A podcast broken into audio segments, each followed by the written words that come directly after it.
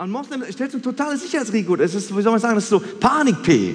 So, hm, guck mal, ich, komm, ich bin eine Kölsche Jung. Ich, ich kam in Köln hier letztens am Flughafen an und aus tief verbundener Freude stieg ich am Flughafen aus und sagte sowas wie Salam alaikum.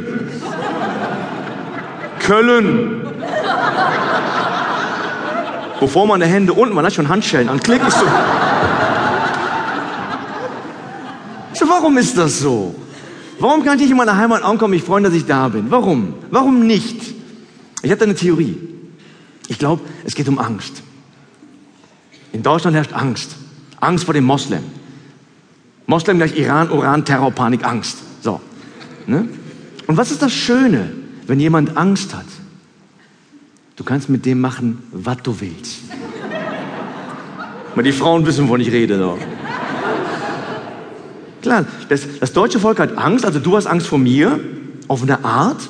Ne? Jetzt ist unsere geliebte Regierung hingegangen und hat in einem bestimmten Bundesland eine, ähm, zum Schutze des deutschen Volkes einen ein, ein Test formuliert, ne? den Gesprächsleitfaden.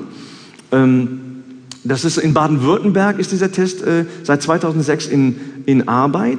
Äh, Baden-Württemberg ist ein CDU-regiertes Land, ist klar. Sind CDU-Wähler hier?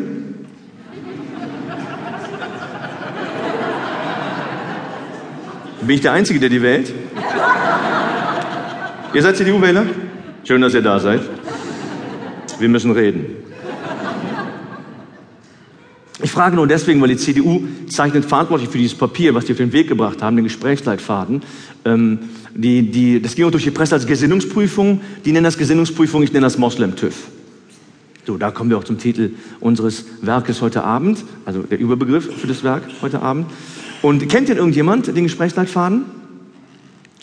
Einer von 800. Ähm, ich habe den einfach mal, um meinem bildungspolitischen Auftrag als kritischer Kabarettist nachzukommen, diesen, diesen Test mal mitgebracht. Da ist er. Der Gesprächsleitfaden für die Einbürgerungsbehörden in Baden-Württemberg. Dieser Test, das sind, ähm, das sind 30 Fragen. Ich kann es aus Zeitgründen nicht alle vorlesen, aber das ist Realität bei uns hier im Land. Und ähm, vielleicht, bevor ich diesen Test vorlese, noch eine, eine kleine Einleitung. Damit wir uns jetzt reinversetzen können und das ganze, den ganzen Test in seiner sinnlichen Kraft auch ganzheitlich nachempfinden können, ein Vorschlag. Wir stellen uns jetzt mal vor, hm, wir sind alles Moslems. Das ist nur ein Spiel. Ich habe doch gesagt, wir sollen gehen. Und in der Presse steht morgen sowas wie, seine Tarnung war perfekt, er kam als Kabarettist. Gut, ganz ehrlich, keine Ahnung, wo dieses Kabel hier wirklich hinführt.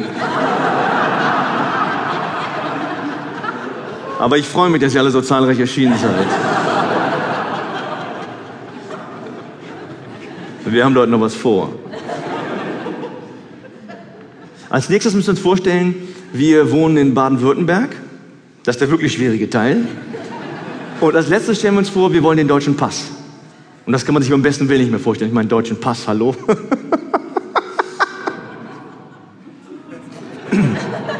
Ich bitte um Entschuldigung. Ich bitte um Bestrafung. Sie können mich ja wahlweise abschieben, wenn Sie wollen. Gut, und als letztes müssen wir uns vorstellen, wir sitzen da in einer Einbürgerungsbehörde irgendwo in Baden-Württemberg, in Reutlingen und haben diesen Test vor uns liegen. Es wird jeder seine eigenen Gründe haben, warum er einen deutschen Pass haben will. Nicht jeder ist imstande, eine getürkte Hochzeit zu finanzieren. Und dann sitzen wir dann so als, als Glaubensgemeinschaft und haben diesen Test dann vor uns liegen ich greife nochmal die Frage ähm, 22 raus. Jetzt kommen wir zum ersten Lesebeitrag an unserem Abend. Es werden noch viele folgen.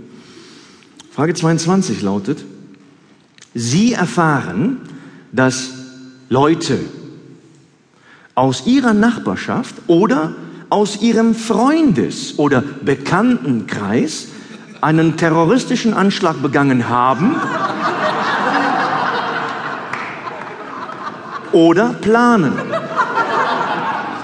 Wie verhalten Sie sich? Was will man da sagen? Man nimmt sein Taschentelefon zur Hand und sagt sowas wie Mohammed oder Mohammed.